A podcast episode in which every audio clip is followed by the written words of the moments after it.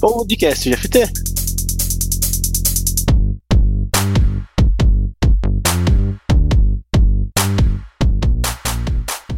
Olá pessoal, sou a Nicole Sesquim e estou aqui para mais um episódio do podcast GFT. Vamos lá? Mas o que é o podcast GFT? É um evento digital e nós teremos aqui um bate-papo para falar sobre pessoas, processos e muita tecnologia que nós utilizamos no nosso dia a dia. Sejam todos bem-vindos. E essa semana vamos falar sobre um tema muito legal, mas sou um pouco suspeita para falar isso porque eu trabalho com essa ferramenta. Então, o tema dessa semana é desenvolvimento de processos com BPM. Mais especificamente, vamos falar sobre o IBM BPM, que agora ganhou uma nova versão com um novo nome, o BAL, e para falar sobre isso, trouxe duas convidadas maravilhosas e que já me ensinaram muito: a Cristina Alves e a Gabriele Guedes. Cris, Gabi, podem se apresentar. Bom dia para todo mundo. Meu nome é Cristina. Trabalho com IBM BPM desde 2014. Sempre trabalhei em instituições financeiras dentro aqui dentro da empresa. É, já passei por vários tipos de projetos, sustentação, correção de erros de produção, aqueles erros tipo que você só consegue terminar o dia de trabalho depois que está corrigido, porque o cliente depende daquilo para pegar o dinheiro. É, já passei por momentos muito bons e momentos muito desafiadores também na minha carreira. E acho que, que é isso. Eu tenho 31 anos, moro em São Paulo e eu gosto bastante da, de trabalhar com o BPM, com processo de negócio. Bom dia, pessoal. Meu nome é Gabriele, eu também trabalho ah, com BPM há alguns anos também. Não muitos, tenho 22. É, eu, sou, eu também sou suspeita para falar sobre isso, porque é uma área que eu realmente gosto muito por unir tecnologia e TI em uma mesma área. E são duas coisas que eu amo, e é isso. Para começar a nossa conversa sobre IBM BPM ou BAL, eu acho importante a gente começar do, do começo. Então, é, BPM significa Business Process Management, ou gerenciamento de processos de negócio. Vocês podem explicar um pouco o que é o gerenciamento de processos de negócio? Sim. Gerenciamento de processos de negócio é como você assim, faz todo um estudo né, dentro de uma empresa. Você descobre o, o, todos os processos envolvidos nas diferentes áreas da empresa e a gente consegue desenhar, é, assim, para ficar mais, mais entendido, um fluxograma sobre a, a ordem das, que essas atividades devem ser executadas, os responsáveis pelas execuções, e a gente consegue colocar também a regras né, de, de caminhos para onde vai, dependendo de cada, onde cada decisão é tomada. Então, resumindo assim, é uma forma legal de você poder enxergar os, bem os seus processos, né? Porque no, no BPM a gente coloca isso num diagrama, tanto na anotação quanto no sistema. Então fica legal para o negócio enxergar, e aí a gente pode ver, ah, tá legal, onde pode ser melhorado, onde precisa ser mudado, onde dá para ser facilitado. Então, um, um resumo é isso, acho que a Gabi pode comentar também um pouco mais sobre isso. Sim, inclusive já puxando aí um pouquinho do que a Cris falou, a parte de quando você trabalha com gerenciamento de processo de negócio é, é muito importante porque você acaba é, mapeando os processos e conseguindo enxergar melhorias. A parte de mapeamento de processos, a gente utiliza a notação, que é o BPMN, que é a anotação para fazer o desenho dos processos de negócio. Essa anotação ela, ela foi desenvolvida justamente para ter um padrão onde um desenho de processo de negócio possa ser interpretado desde um usuário de TI a um usuário de negócio. O, o desenho dos processos, isso é muito legal porque ele não é feito especificamente para uma área, e sim para a organização. É, só para exemplificar o que a gente acabou de falar sobre como você desenharia um, um, processo de um negócio, imagine uma área de RH dentro de uma empresa onde, você, onde o pessoal de talent vai é, entrevistar e contratar uma pessoa. Então no BPM a gente tem é, como se fossem faixas que a gente chama de lanes. Então cada uma era, seria responsável por uma pessoa do RH, do, da, a pessoa que busca o talento, o candidato e a, a área de RH que efetiva a contratação. Então, a pessoa que busca o talento, ela teria uma tarefa lá que é assim, é buscar pessoas, né? Acho encontrar pessoas. Depois que essas pessoas são encontradas, essa mesma pessoa entra em contato. A próxima ação depende do candidato, se ele vai aceitar ou não a entrevista. Então, pula para faixa do candidato, tem lá a, a, a, vamos supor, a decisão dele, né, que seria aceitar ou não a proposta de ir para a entrevista. Se ele aceita, pula para o próximo, para a próxima faixa, que seria já o RH da empresa, o, o entrevistador.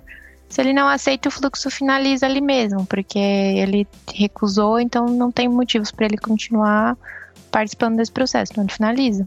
Se ele aceitou, isso tudo a gente consegue desenhar de caixinhas, tá? A gente consegue enxergar isso no fluxo. Se ele aceita, então ele vai para vai a próxima faixa, né? Próxima lane, que seria a do, do entrevistador, que poderia ser tanto a entrevista de RH quanto o gerente que vai entrevistar ele. Sendo aprovado nessas duas e ele aceitando a proposta que a empresa, então ele é contratado. E aí pula para uma outra faixa, que seria a lane da formalização da contratação dele. E aí depois pula para volta pro, pro candidato de novo, que seria a atividade dele seria entregar os documentos para a empresa. Depois volta para o RH, finalizou a contratação, finalizou o fluxo. Aí a gente tem outro caminho também, que é depois da entrevista, a empresa passa para ele a proposta, condições de trabalho, ele não gosta e ele declina, aí encerra o fluxo também. É um exemplo bem é, bem basiquinho que está presente em vários cursos quando a gente inicia com BPM, então para ficar fácil, né, de, de dar aquela introdução do entendimento. Acho que se a Gabi tiver algo mais para complementar.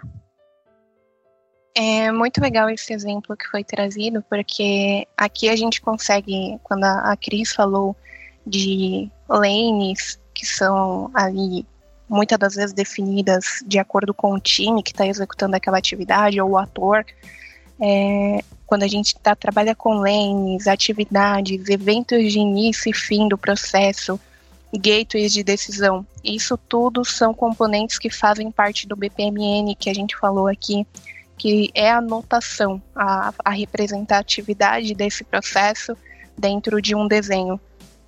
E esse exemplo foi muito legal porque trouxe isso como para a gente ter noção de como funciona ali um desenvolvimento de um fluxo de processo.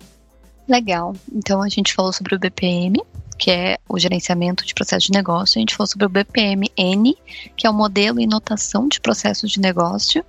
E agora vamos falar sobre o BPM-S, que é o Sistema de Gerenciamento de Processos de Negócio. O que é o BPMS? O BPMS é Business Process Management System, são as ferramentas em si. Porque quando a gente fala de BPM, a gente está falando do gerenciamento de processos é, por processos de negócio. Então, a gente entende como uma disciplina. E quando a gente fala de BPMS, é a ferramenta que a gente utiliza, é, pode, ser ela da IBM, a gente vai focar aqui na IBM, mas tem da Oracle, é, tem o Cassandra, tem outras tem outras ferramentas que também permitem a gente fazer ali, o desenvolvimento de um fluxo de processo de negócio e estar trabalhando com ele.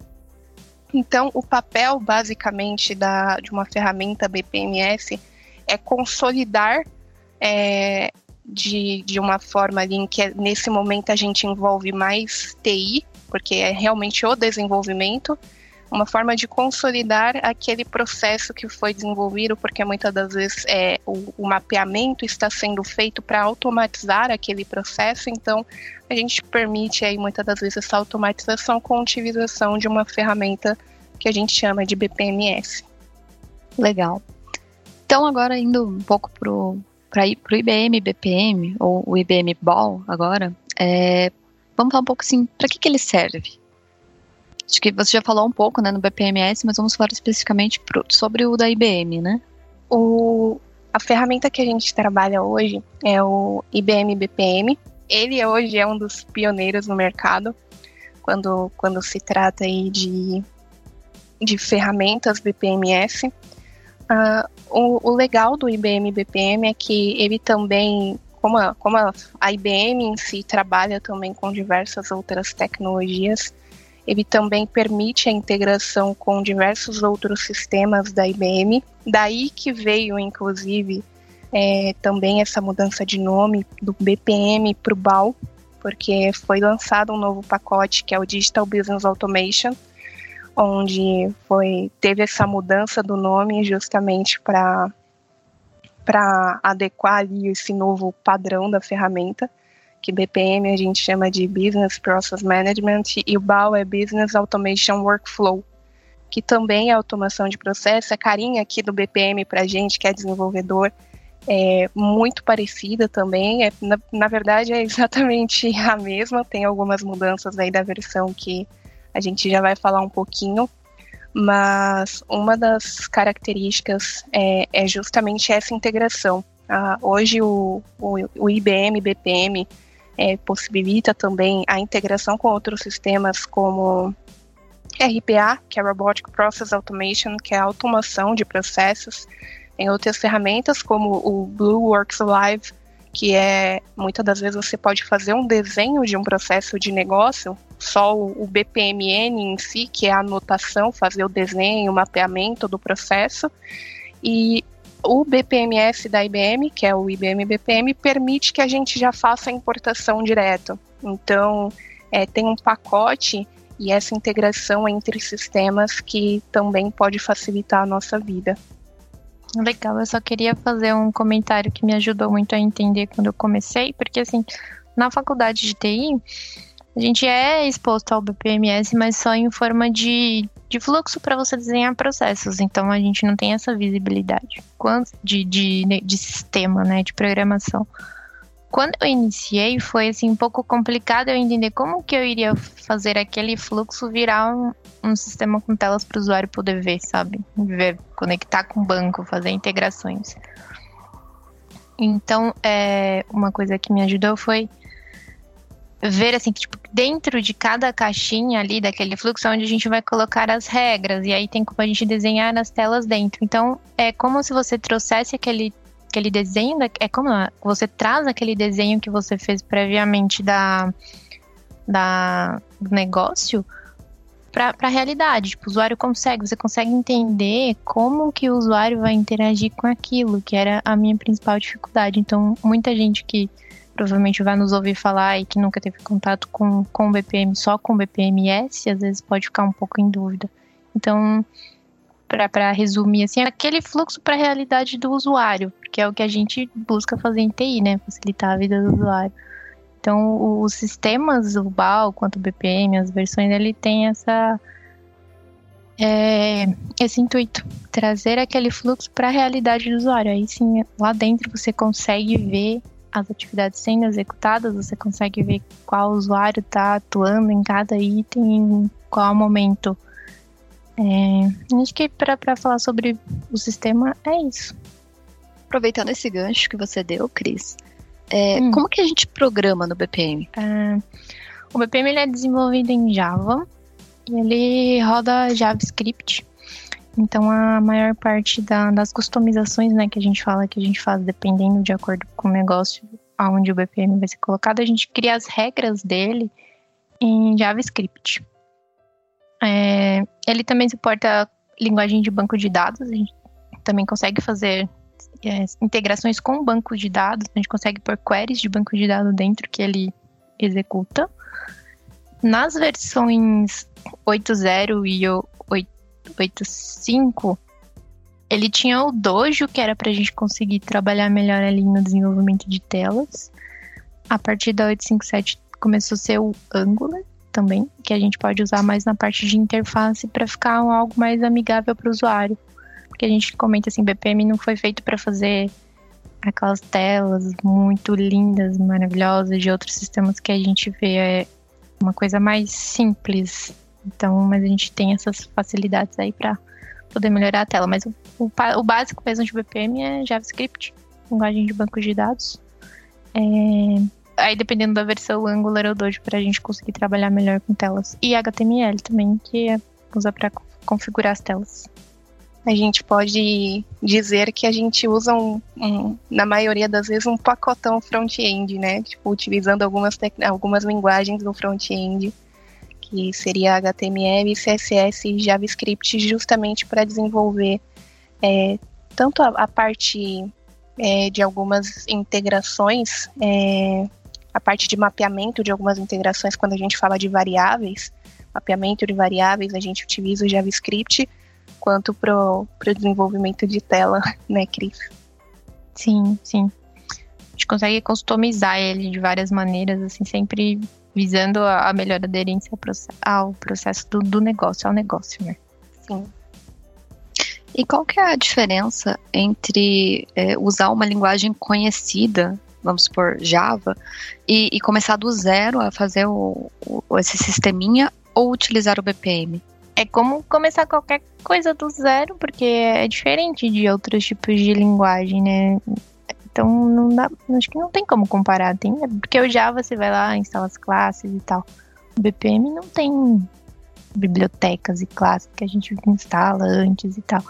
É um pouco mais fácil. Eu não sei, tipo, o que eu acho que vocês responder, é. porque assim a gente aprende dependendo do, do da linguagem tem uma coisa específica para se aprender. Ah, eu não sei qual é o nível de profundidade dessa resposta. Eu posso dar uma sugestão para essa resposta. Porque hum. o BPM a gente consegue controlar de fato o processo, né? A gente consegue ver por exemplo, é, dá até para fazer é, controles mais pro, aprofundados do processo, é, no sentido de quanto tempo cada usuário levou em uma atividade. É, fazer e, a rastreabilidade, está todos os usuários executando isso, certinho.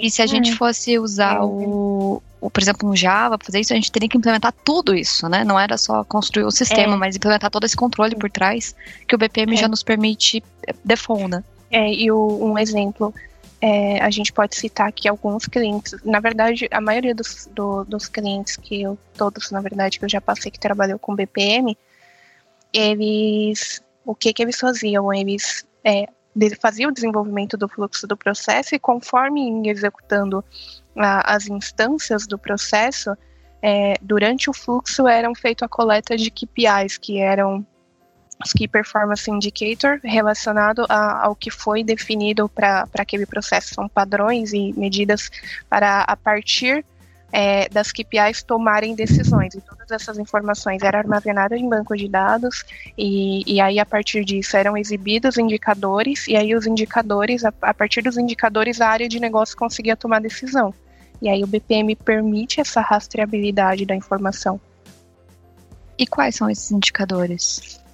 Pegando, por exemplo, a gente trabalha muito com instituição financeira. O, vários bancos hoje, utilizando o BPM, conseguem ter o controle a esses indicadores, desses indicadores, por exemplo, ah, quantas contas foram abertas no dia. É lá no, dash, no dashboard de acompanhamento deles. É, o fluxo é, sendo executado ali no BPM, cada vez que a instância é finalizada, aquela informação é atualizada no banco de dados, que por sua vez é atualizada no indicador. Então, eles conseguem ter a visão da informação de quantas contas eu estou abrindo por dia, por exemplo. E ah, se eu estou abrindo pouca conta, a partir disso, muitas das vezes as áreas de negócio, marketing, como é, consegue tomar decisões mais precisas e até mesmo é, filtrar ali por, por regiões, por exemplo, para definir uma estratégia de onde eles têm que investir mais, às vezes em marketing ou algo do tipo. Sim. E só fazendo um gancho aí no que a Gabi acabou de, de comentar. É, e internamente, né, dentro das equipes que trabalham com o BPM, dentro, do, dentro das instituições, eles conseguem tirar, é, tirar dessas, essas medidas, fazer essas métricas também do trabalho das áreas. Então, eles não sabem se a área que é responsável por aprovar a, a documentação do cliente está conseguindo ser produtiva ou aí eles conseguem identificar gaps é, ou itens que podem ser melhorados no processo deles mesmos, né? Conseguem se enxergar dentro do processos dele, dos processos deles, porque às vezes é muito complexo. Então a gente consegue fazer tanto essa medida de informações sobre clientes, negócios, e também sobre informações internas dos usuários que estão utilizando essa ferramenta. E o BPM já traz isso pronto, né, customizado.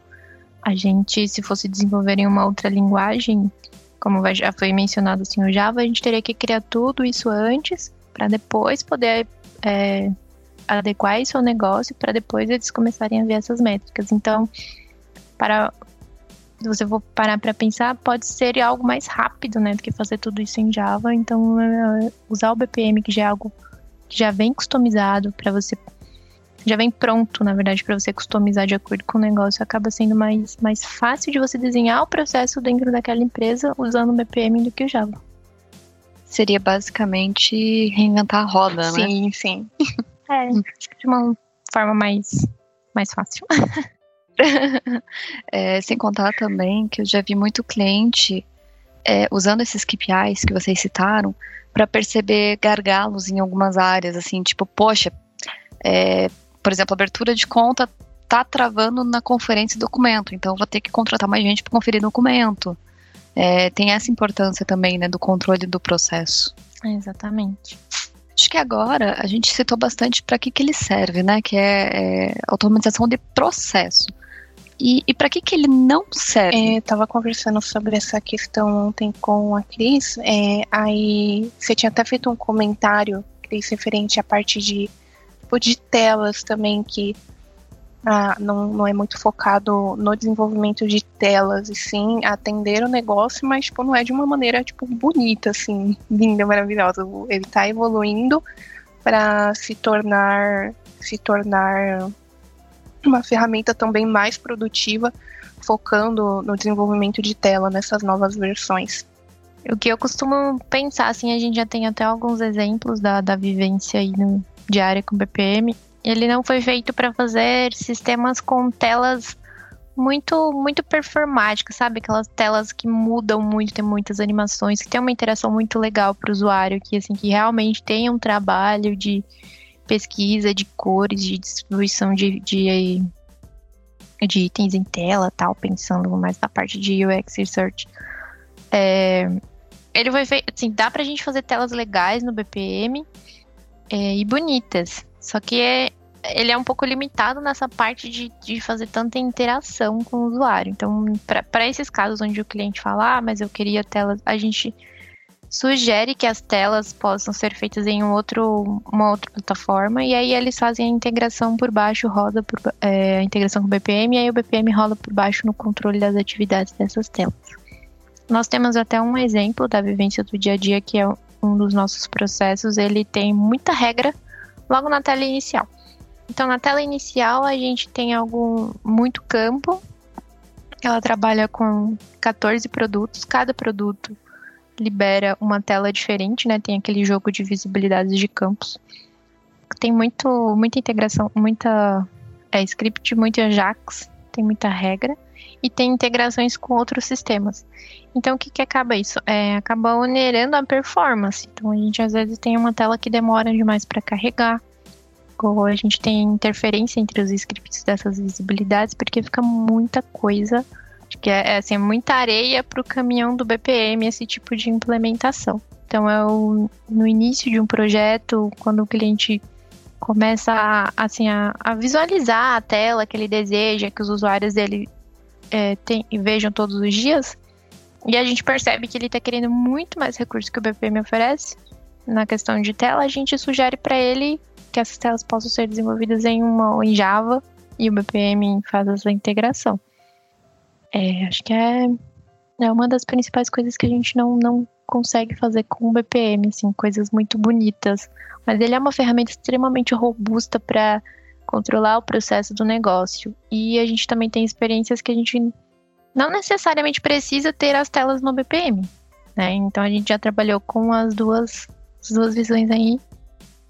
E a gente sabe que para essa parte bonita de interface ele não é tão performático até a versão 8.5, a partir da 8.5.7, 8.5.8.6, que já é o BAL, já vem trazendo essas coisas de, de você poder fazer telas melhores, até que a interface dele é mais bonita, é web. Então, futuramente, acho que a IBM está investindo mais nisso.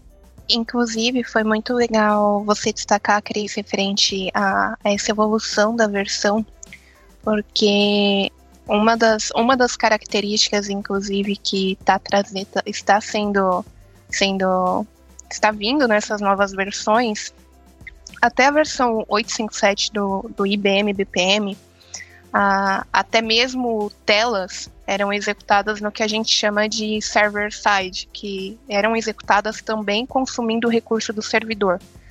E a partir da 857, a gente teve um novo componente para desenvolvimento de telas que eles são client-side. Então, eles rodam do lado do browser não dependendo de recursos do servidor, muitas das vezes para executar é, essas telas que fazem, que utilizam é, todas essas regras de visibilidades e integrações que, que onera realmente a onera e diminui muito a capacidade justamente por por ele não ter sido desenvolvido para isso.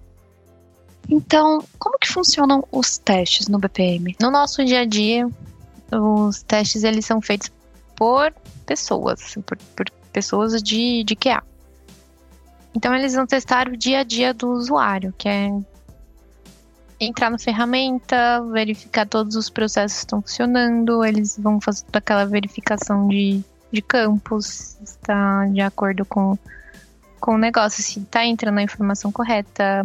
Aí tem a partir do desenvolvimento, né, que tem as máscaras corretas, é, a disposição dos campos também, se está de acordo com o que foi solicitado. Então é, é aquele QA que ele está trabalhando junto com a área de negócio e com o desenvolvimento, que é assim, a maioria aqui que trabalha, que trabalha com TI conhece, né?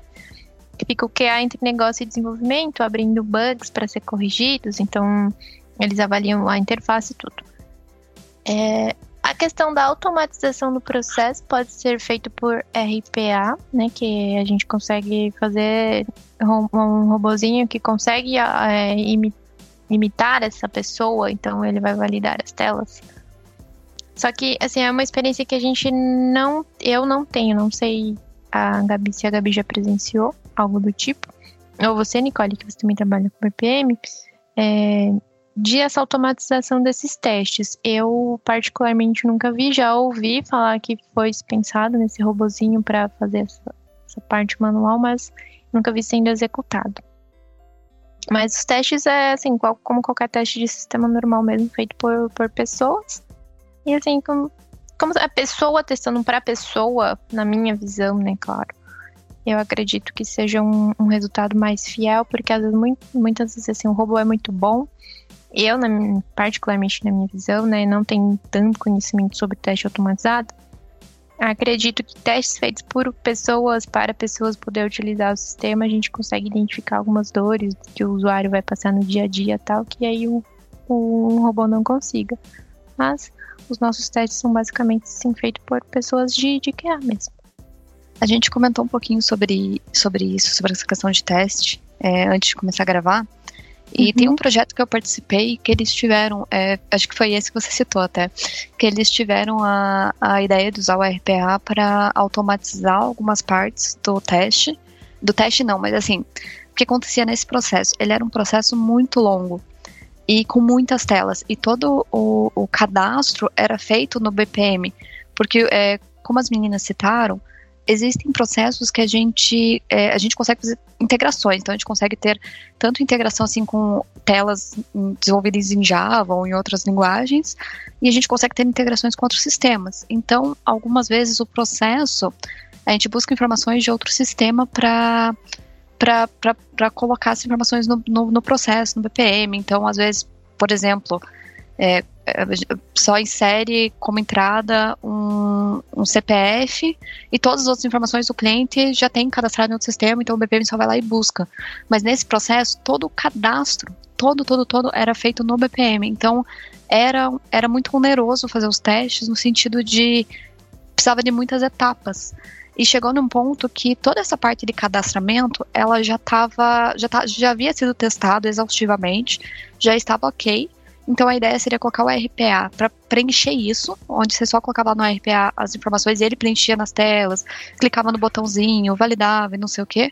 E daí a partir do ponto que estava cadastrado, aí sim continuava o teste, uh, o QA continuava o teste para validar as novas funcionalidades, né? Mas que nem a Cris falou, né? O RPA, ele não vai. O RPA é só um robozinho, né? Que vai lá preencher a tela. Mas se tiver um bug na tela, se tiver um problema na tela, se tiver um campo torto, né, fora do lugar, é, qualquer coisinha assim ele não vai conseguir perceber, né? Mas ele acaba sendo útil num caso assim, por exemplo, né, em que essa parte já foi toda testada. Óbvio que de vez em quando é, os QAs passavam de novo para essa tela só para garantir, mas ele automatizava essa primeira parte do teste para eles poderem continuar a partir dali, para ganhar tempo. Mas isso também não chegou a ser implementado. Era para ser implementado, não foi implementado. Uhum. É legal, pensando por esse lado, assim, de um teste, igual você falou que tem muita coisa para ser cadastrada, essa parte do RP é, é muito boa. Então, é são testes em conjunto, né? Porque, igual você falou, um campo torto na tela, ou uma cor que estressaria o usuário ao final do dia, cansaria os olhos dele, ou palavras erradas, assim, mensagens erradas, aí não conseguiria. Então, acho que é legal isso. E o BPM, ele, ele é web ou ele é desktop? A ferramenta, como que ela funciona? Esse, esse ponto, na verdade, a gente consegue até aprofundar um pouquinho mais nas, nas versões do IBM BPM. Até a versão 857, ele era totalmente desktop.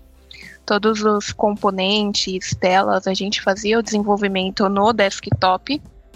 E ali, a partir da versão 857, veio uma atualização inclusive com os novos componentes client-side, em que parte dos desenvolvimentos a gente fazia, no, permanecia ainda no desktop, e outra parte a gente trabalhava direto no, no browser. A gente acessava lá o, o, a ferramenta pelo browser e fazia o desenvolvimento por lá.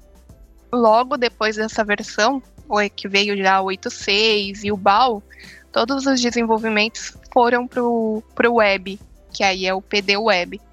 E hoje as novas versões do BPM elas são 100%, 100 web. E como que são tratados os ambientes, né? Desenvolvimento, homologação, aceite, produção no BPM? Isso varia muito, muitas das vezes varia de acordo com o cliente. Geralmente a gente tem aquela linha padrão, né? De ambiente de desenvolvimento, homologação, aceite e produção. É, mas muitas das vezes isso varia de acordo ali com, com o cliente. Uma coisa legal do, do BPM é que a ambiente de desenvolvimento, quando a gente fala ali onde a gente desenvolve, é o que a gente chama de Process Center, que é a gente faz os nossos desenvolvimentos. É, é legal também da, do IBM BPM é que é, permite que mais de um desenvolvedor atue na mesmo, no mesmo processo é, e se eles estão atuando, um exemplo, na mesma atividade, enquanto um está editando, fica bloqueado para o outro, então é legal esse controle.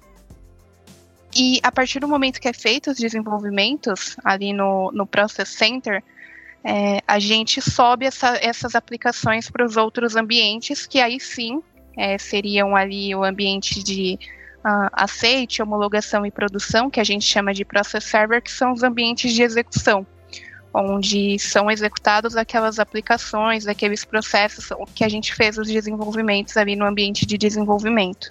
Acho que é importante frisar que no BPM o desenvolvimento ele é feito diretamente no servidor. Né? Como a Gabi falou, quando um, um profissional está editando um fluxo, ele fica bloqueado para os outros não conseguirem editar ao mesmo tempo para não ter conflito, né? Mas a gente não consegue fazer no BPM nada local, né? Todo, todo o desenvolvimento do BPM ele é feito diretamente no servidor. Complementando o que a Gabi comentou sobre como são tratados os ambientes, o, o do nosso dia a dia, assim, que a gente está mais acostumado é o desenvolvimento, né? Que é onde a, a equipe de devs vão realmente implementar o que foi solicitado. E nós temos a, também um, entre, entre desenvolvimento e homologação, a gente tem um ambiente de aceite, que é onde o pessoal de negócio, né, quem foi responsável por fazer todo o, o levantamento, aí pensando aí no ágil, poderia ser o PO, né, consegue validar o que foi implementado antes de ir para a homologação, que a homologação seriam usuários reais das áreas que, que iam testar para ver se aquilo está aderente ao, ao dia a dia deles antes de ir para a produção, que é onde eles realmente estão, é, onde realmente vai ser utilizado ali no dia a dia para o usuário e para fazer a interação de abertura e controle das contas do cliente. Então, é dependendo da, da empresa, né? Eu já trabalhei em um, uma outra instituição onde a gente só tinha essa visão de dev homolog prod e passava direto do desenvolvimento, assim, os testes eram feitos todos ali, e a homologação já ia direto para o usuário, sem ter essa interferência do pessoal do aceite, né? É, e hoje a gente consegue ver que tendo a, a parte do aceite, que é onde o negócio testa antes de ir para o usuário, a gente consegue reduzir o estresse, né, dos usuários, porque a homologação é o usuário do dia a dia, então às vezes ele tem algumas limitações, tal, não entende as regras novas que foram implementadas, precisa de um tempo de aprendizado. Então, na minha visão, esse ambiente de aceite ele é, reduz um pouco o tempo de testes de usuário e ajuda eles a, a, pegar menos, menos problemas, sabe? Porque já passou por teste de negócio. Então aí vai depender muito de, de como que a empresa e a arquitetura desenhou lá o seu, os seu, os seus servidores, né? Então varia bastante isso. A gente falou que o BPM agora ganhou uma nova versão que é o BAL, né? E para quem já tem o BPM na versão 8.5 ou 8.5.7, dá para migrar para o BAL? Como que funciona? Dá, dá sim. Inclusive, a, até hoje, quando você pesquisa sobre a migração de versões, a, a IBM ela tem toda uma documentação que mostra ali o, quem pode migrar para onde. Muitas das vezes, em algumas versões, se você está numa versão muito antiga, em alguns casos você tem que mudar meio que para uma intermediária para depois, então, mudar para 8.6 ou para o BAL. É, mas sim, é, é uma possibilidade a questão da migração. Inclusive, hoje a gente está passando por processos de migração. Ah, um dos desafios do processo do, desse, desses projetos, na verdade, é a migração em si e também o pós-migração, porque depois da migração a gente tem o que a gente chama de trabalho de conversão dos, dos processos e componentes, porque você fazer a migração, não necessariamente tudo que você tinha ali numa versão é, que estava no desktop, por exemplo, nem todos aqueles componentes já vão ser é, recriados automaticamente num, na, na sua, no, seu novo, no seu novo equivalente ali na, no PD Web, do que a gente chama na, na parte web. Então a gente tem esse esforço de conversão é, tanto dos componentes de tela, quanto dos fluxos de processo, quanto de integrações, que é um esforço considerável e também um, um, um desafio, vamos dizer assim. A IBM ela, ela tem a recomendação de fazer um, entre do nível, vamos dizer, do nível mais baixo até o nível mais alto, por exemplo, começando a conversão é, do que a gente chama de toolkits, que são itens reutilizáveis, e começando pela conversão de componentes de tela, depois indo para integrações, depois para o fluxo de processo, para que o, os impactos é, sejam, sejam menores. E ali, a cada etapa, vem também a, uma, uma etapa de teste para garantir que aquele componente ainda está tendo o mesmo comportamento que tinha antes. Isso é muito importante. E antes de começar a conversão também a gente ter um backup, porque caso tenha algum efeito inesperado, a gente tem aí a possibilidade de ter é, de ter um backup e ali então é, voltar a versão, dar um dar um rollback. É, mas caso a gente não tenha backup, a conversão ela não tem rollback. Então é muito importante a gente ter o backup antes de qualquer conversão de, de componentes aqui dentro do, do BPM, do BAL. Antes de qualquer fazer qualquer tipo de conversão, mesmo tendo backup, a gente faz essa conversão de, dessa aplicação em um ambiente que é só de teste. Né? A gente faz uma cópia dela, instala lá e, e converte. Foi assim que a gente descobriu que a, a conversão de telas, assim, simplesmente lá e clicar em converter tela, ela não vai funcionar 100% maravilhosamente da primeira vez, então precisa ser feito algo com muito cuidado, muito bem pensado, para evitar, né, estresse da, da, de todo mundo que está envolvido e atrasar o projeto da migração. Então, além do backup, então é legal a gente também ter um, um servidor ali dedicado a testes, onde a gente consiga brincar mesmo, sabe, explorar todas as possibilidades antes de efetivamente migrar em ambientes do, do cliente da empresa. E até mesmo conhecer essa nova versão antes da migração, né? E a Sim. IBM, ela tem um suporte para esse tipo de migração?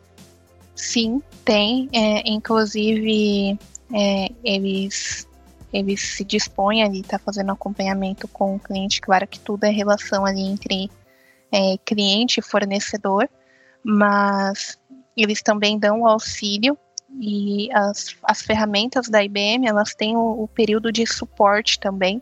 Então, muitas das vezes durante os processos o, o, projeto de migração, a gente precisou ir lá e abrir um chamado da IBM, é, porque a gente estava tendo algum tipo de problema, e aí eles auxiliaram a gente. Muitas das vezes são configurações que têm que ser aplicadas no, no, nos servidores, ou até mudanças mesmo. A gente se deparou com algumas situações onde eram mudanças da ferramenta que alguns desenvolvimentos que eram feitos é, não eram mais comportados então a gente precisou fazer alterações nos fluxos do processos, de, dos processos. Então a gente teve o esforço de fazer um levantamento e fazer esses ajustes, mas isso tudo junto com a IBM dando suporte também.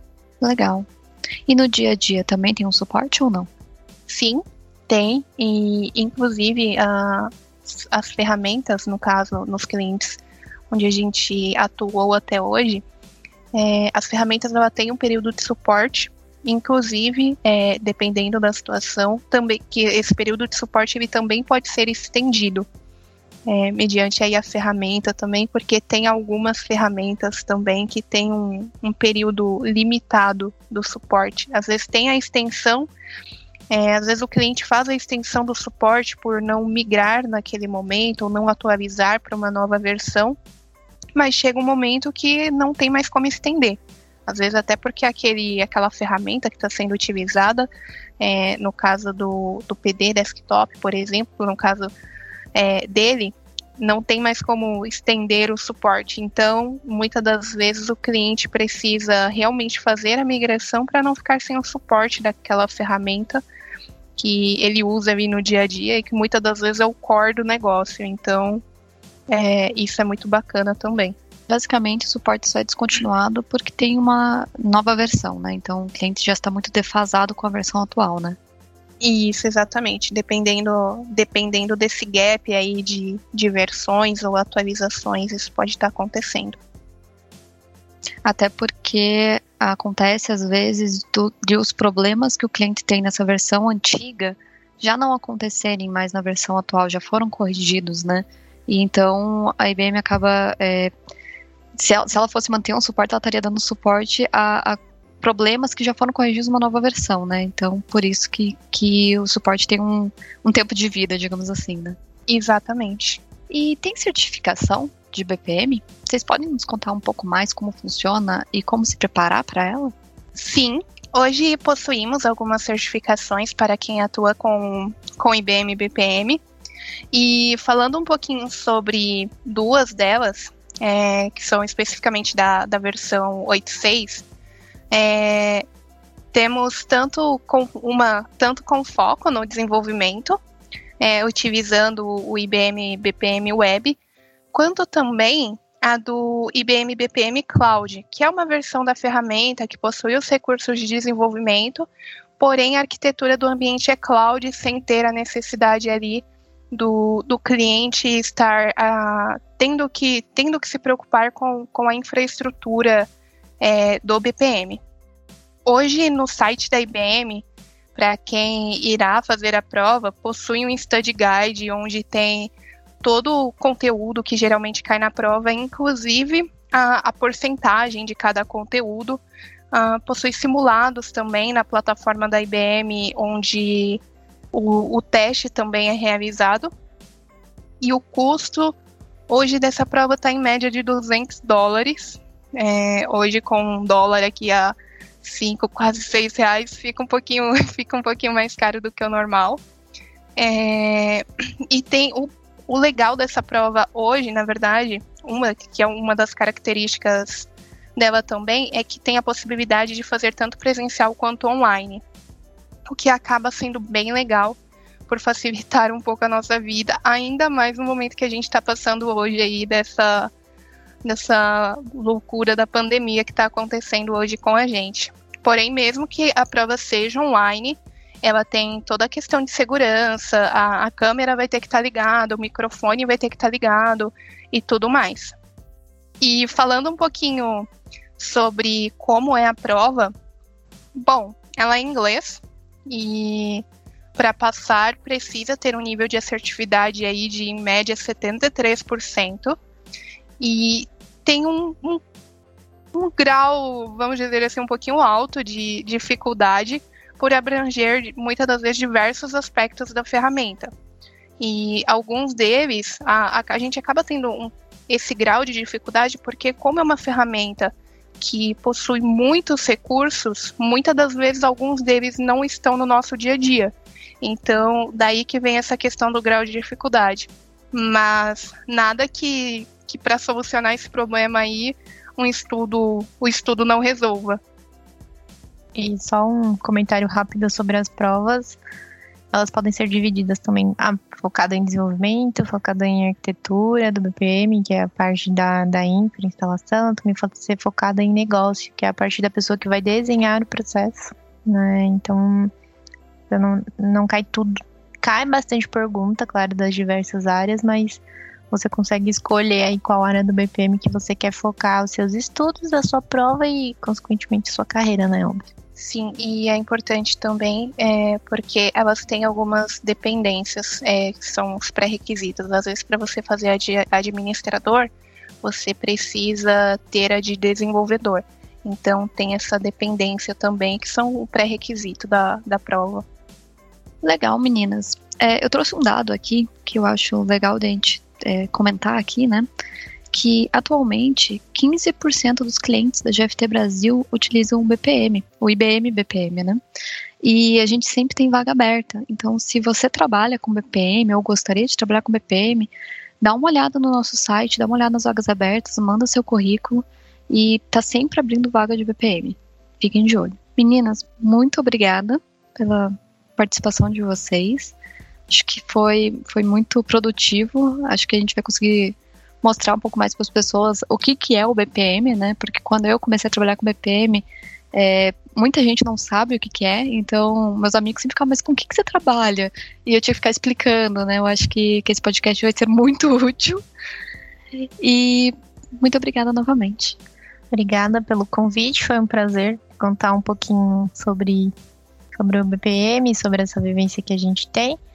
E caso alguém esteja interessado em conversar mais, conhecer mais, ver um processo rodando, ou realmente ver aquele exemplinho do RH que a gente falou no início, pode me contactar.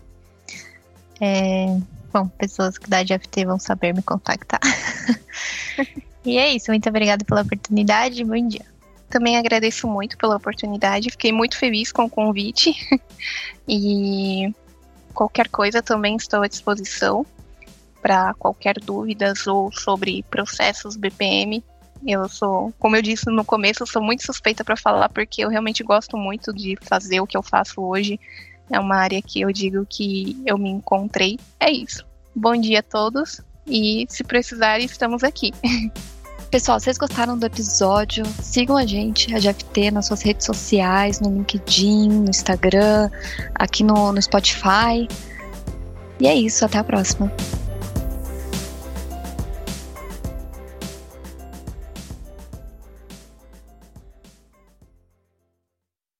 Podcast GFT.